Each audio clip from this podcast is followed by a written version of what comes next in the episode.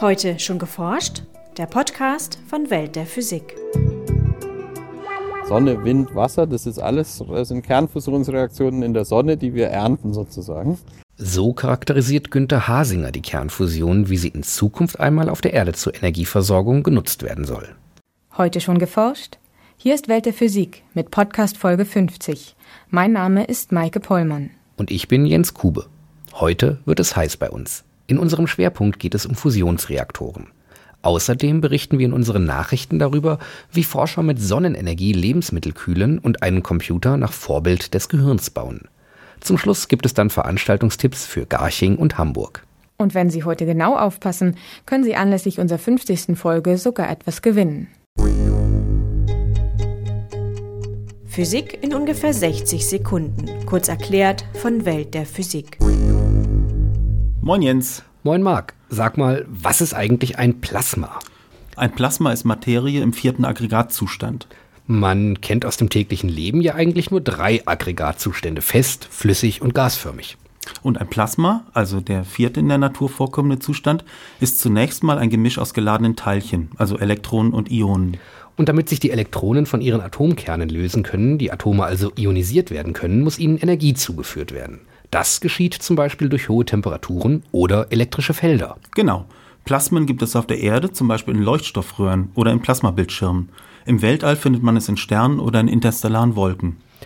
Dann kommt es also auch in unserer Sonne vor. Da ist es doch ziemlich heiß. Allerdings, im Sonneninneren sind es 15 Millionen Grad. Plasmen können also bei sehr hohen, aber auch bei niedrigen Temperaturen vorkommen. Und weil die geladenen Teilchen in einem Plasma frei herumschwirren, haben wir so etwas wie ein leitendes Gas. Ja, das heißt, wir bekommen es mit elektrischen und mit magnetischen Effekten zu tun. Und die Theorie, die das beschreibt, nennt man Magnetohydrodynamik. Und diese Theorie benötigt man zum Beispiel auch für die Entwicklung von Fusionsreaktoren. Klingt gar nicht mal so kompliziert, oder? Jo. Das war Physik in ungefähr 60 Sekunden. Energie ist. Das ist eine, das kann ich nicht sagen. Also die macht einen wacher und macht einen stärker. Wenn man läuft, braucht man ja Energie. Es gibt ja also. Energie bedeutet für mich in erster Linie Komfort. Durch Energie funktionieren Autos, Schiffe zum Teil, Heizung und Strom, oder? Das kann nicht mehr lange so weitergehen, weil sonst irgendwann wird eine Klimakatastrophe passieren. Die Zukunft der Energie. Das Wissenschaftsjahr 2010. In 40 Jahren werden wir Energie durch Kernfusion erzeugen können. Das versprechen Fusionsforscher schon seit 50 Jahren. Im ersten Teil unseres zweiteiligen Beitrages zur Kernfusion erklären wir, was Fusion überhaupt ist und welche konkurrierenden grundsätzlichen Konzepte es für den Bau von Fusionskraftwerken gibt. Wie lange die nächsten 40 Jahre bis zum Betrieb von Fusionskraftwerken in Wirklichkeit dauern werden, diese Frage werden wir im zweiten Teil unseres Fusionsbeitrages versuchen zu beantworten. Kernfusion ist die Reaktion von zwei Elementarbausteinen, also zwei äh, Kernen, zum Beispiel Wasserstoff, verbindet sich zu Deuterium, Deuterium weiterhin zu Helium. Damit kann man praktisch Masse in Energie verwandeln. Masse in Energie verwandeln. Was wie Zauberei klingt, ist tatsächlich die Grundlage aller chemischer und nuklearer Energieerzeugungsmechanismen. Gemäß Einsteins berühmter Formel E gleich mc Quadrat sind Energie E und Masse m nämlich beinahe gleich, sieht man vom Quadrat der Lichtgeschwindigkeit ab, dem c Quadrat in der Formel. Bei der Kernfusion werden zwei Atomkerne in einen neuen verwandelt, der etwas leichter ist als die Summe der beiden Ausgangskerne. Die fehlende Masse wird dabei als Energie frei. Das gleiche Konzept steht auch hinter der Kernspaltung, bei der ein schwerer Ausgangskern, oft Uran, schwerer ist als die Summe der Spaltungsbruchstücke.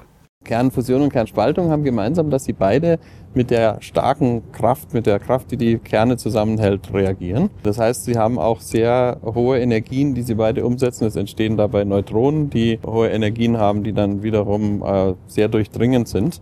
Sie haben gemeinsam, dass sie mit den Kernen arbeiten, während chemische Energien mit den Elektronen arbeiten. Und bei der Reaktion mit Elektronen wird deutlich weniger Masse in Energie umgewandelt als bei der Reaktion der Atomkerne, erklärt Günter Hasinger, Direktor am Max-Planck-Institut für Plasmaphysik in Garching nahe München.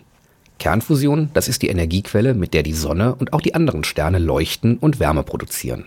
Dass es in den Sternen Fusion sein muss und nicht etwa einfach Material chemisch verbrennt, ist schon lange bekannt. Das hat Kelvin und Helmholtz schon im 18. Jahrhundert äh, abgeleitet, dass die Sonne dann maximal 10 Millionen Jahre strahlen könnte. Wir wissen aber heute, dass die Sonne eben schon viele Milliarden Jahre strahlt und das äh, war unmittelbar dann der Beweis dafür, dass es Kernfusion geben muss in der Sonne. Also in der Sonne und auch in anderen ähnlichen Sternen wird einerseits Wasserstoff zu Helium fusioniert. In schwereren Sternen wird dann auch Kohlenstoff, Stickstoff, Sauerstoff mit dem sogenannten Bethe-Weizsäcker-Zyklus ineinander immer wieder verwandelt. Also letztendlich wird Wasserstoff in Helium verwandelt. Als Energiequelle ist Kernfusion also sehr ergiebig. Schließlich leuchtet die Sonne schon seit viereinhalb Milliarden Jahren und wird dies etwa nochmal so lang tun. Und genau deshalb forschen Wissenschaftler in aller Welt schon seit Jahrzehnten daran, Kernfusion in kontrollierter Weise auf die Erde zu holen. Die prinzipielle Rezeptur ist dabei schon lange klar. Für Kernfusion müssen Sie eben dafür sorgen, dass sich die Atome bzw. Atomkerne sehr nahe kommen und dass sie auch möglichst lange beieinander bleiben. Dazu brauchen Sie sehr hohe Temperaturen.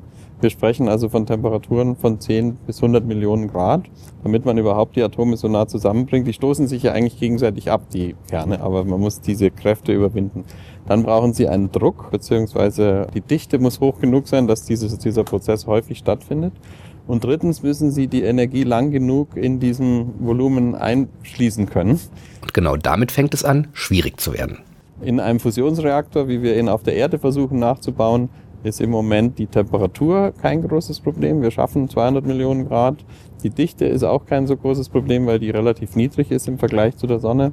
Aber unser größtes Problem ist eben die Zeit, die das Plasma praktisch heiß bleibt. Die Isolationszeit ist dort nur eine Sekunde etwa und die müssen wir noch vergrößern, um die Reaktion zu verbessern. Und dafür gibt es zwei grundsätzlich unterschiedliche Konzepte. Den sogenannten Stellarator und den Tokamak.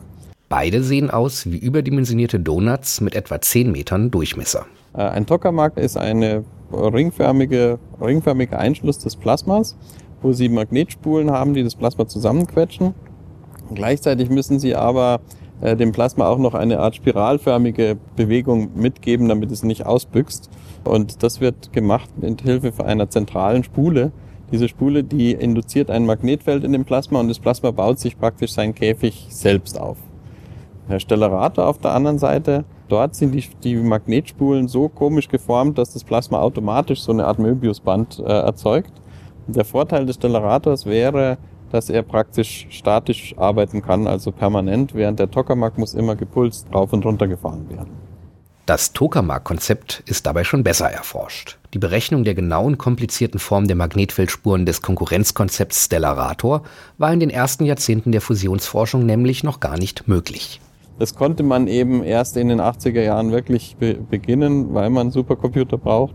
Und das ist eben auch der Grund, warum der Stellarator immer noch eine Generation hinter dem Tokamak herhängt, weil der Tokamak eben in dieser Zeit schon ganz schön weiter sich entwickelt hat. Daher werden auch der erste wirklich große Fusionsreaktor ITER, der 2019 in Betrieb gehen soll, und vermutlich auch sein Nachfolger Demo als gepulste Tokamak-Systeme ausgeführt werden. Schon heute gibt es weltweit mehrere Tokamak-Anlagen. An einer, Astex Upgrade in Garching, arbeitet Günter Hasinger. Dort untersucht er das 200 Millionen Grad heiße Plasma. Also Astex Upgrade ist ein Tokamak und ist Teil einer Stufenleiter, die zu ITER hinführt. Astex Upgrade, Jet in Culham, was im Moment das größte Gerät ist, und ITER, der gerade gebaut wird, stellen also eine direkte Linie dar, in der man sozusagen Dinge entwickeln kann, die man später für das Kraftwerk benötigt. Und so sind sämtliche Ideen, die in ITER eingeflossen sind, eigentlich erstmal durch Astex Upgrade oder andere ähnliche Tokamaks entwickelt worden. Wie man aus dem Plasmadonut die Fusionsenergie herausbekommt, welche weiteren technischen Schwierigkeiten auf dem Weg zu ITER und Demo überwunden werden müssen und ob Fusionsenergie wirklich die versprochene Lösung der Energiefrage mit praktisch unbegrenzter Verfügbarkeit und ohne nennenswerte Abfälle ist, diesen Fragen werden wir in einer der nächsten Podcast-Episoden nachgehen. Energie ist. Ein sehr rares Gut. Sonne ist Energie. Die Zukunft der Energie. Das Wissenschaftsjahr 2010. Es sollten sich alle Leute damit beschäftigen, aus welcher Quelle sie ihre Energie ziehen. Diese Folge unseres Podcasts trägt die Nummer 50. Ein Jubiläum, auf das wir recht stolz sind. Insgesamt rund neun Stunden Physik sind das. Und wir feiern mit einem kleinen Gewinnspiel. Die Frage stellt Ihnen Günther Hasinger. Also die Frage äh, für den Podcast-Quiz heißt, äh, wie heiß ist das Plasma in Astex Upgrade? Wer die Antwort weiß, schickt uns bis zum 20. Mai eine E-Mail an podcast.weltderphysik.de. Unter allen richtigen Einsendungen verlosen wir ein Exemplar des Buches Das Schicksal des Universums von Günter Hasinger, natürlich handsigniert. Außerdem gibt es vier weitere Überraschungspakete von Welt der Physik. Also nicht vergessen, die Adresse mit anzugeben.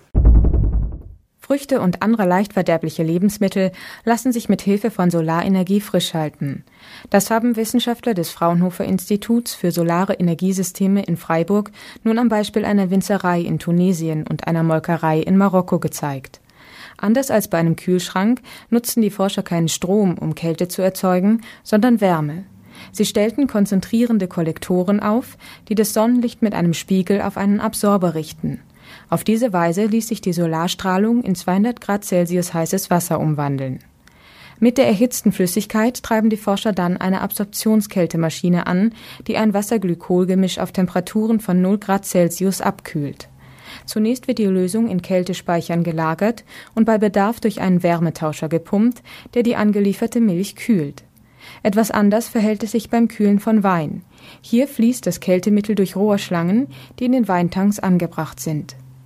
In Ländern mit vielen Sonnentagen und in entlegenen Gebieten, wo es aufgrund von Wassermangel und fehlenden oder unzuverlässigen Energiequellen keine konventionellen Kühlungsmöglichkeiten gibt, böte sich die Methode den Forschern zufolge besonders an.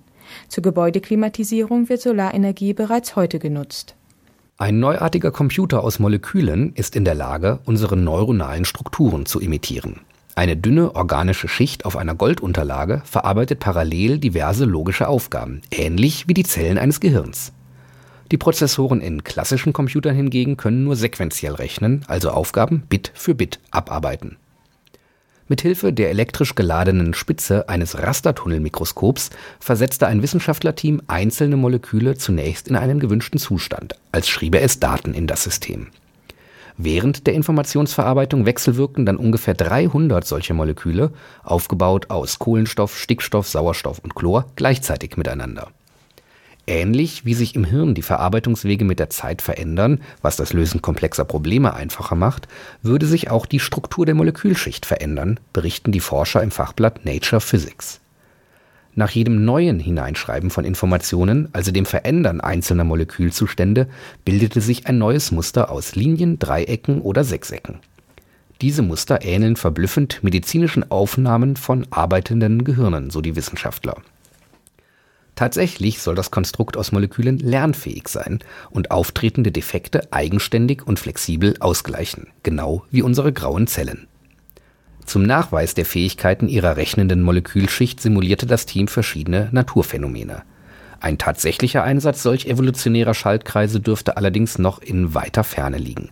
Derzeit arbeitet das Team am Erweitern der Rechenfläche auf rund 1000 interagierende Molekülschalter. Und nun zu unseren Veranstaltungshinweisen. Wie kann man einen Fußball möglichst weit schießen? Wieso gibt es immer wieder falsche Abseitsentscheidungen? Und gibt es eine optimale Reihenfolge der Schützen beim Elfmeterschießen? Dies sind nur einige der Fragen, die Metin Tolan von der Technischen Universität Dortmund in seinem Vortrag über die Physik des Fußballspiels klären wird. Am Montag, den 17.05.2010 um 19 Uhr im Hörsaal des Forschungszentrums DESI in Hamburg-Bahrenfeld. Am 15. Mai findet in Garching die Lange Nacht der Wissenschaft statt. Der Themenbogen ist weit gespannt. Von den größten Objekten, Galaxien, Supernovae und schwarzen Löchern bis hin zu den kleinsten Strukturen der Kern- und Teilchenphysik. Von den kältesten Materialien der Tieftemperaturforschung nahe dem absoluten Nullpunkt bis hin zu den über 100 Millionen Grad heißen Plasmen der Fusionsforscher. Am Samstag, den 15.05.2010 um 18 Uhr auf dem Forschungscampus in Garching. Das war's für heute. Bleiben Sie wissenschaftlich und laden Sie uns auch nächstes Mal wieder herunter. Welt der Physik wird Ihnen präsentiert vom Bundesministerium für Bildung und Forschung und der Deutschen Physikalischen Gesellschaft.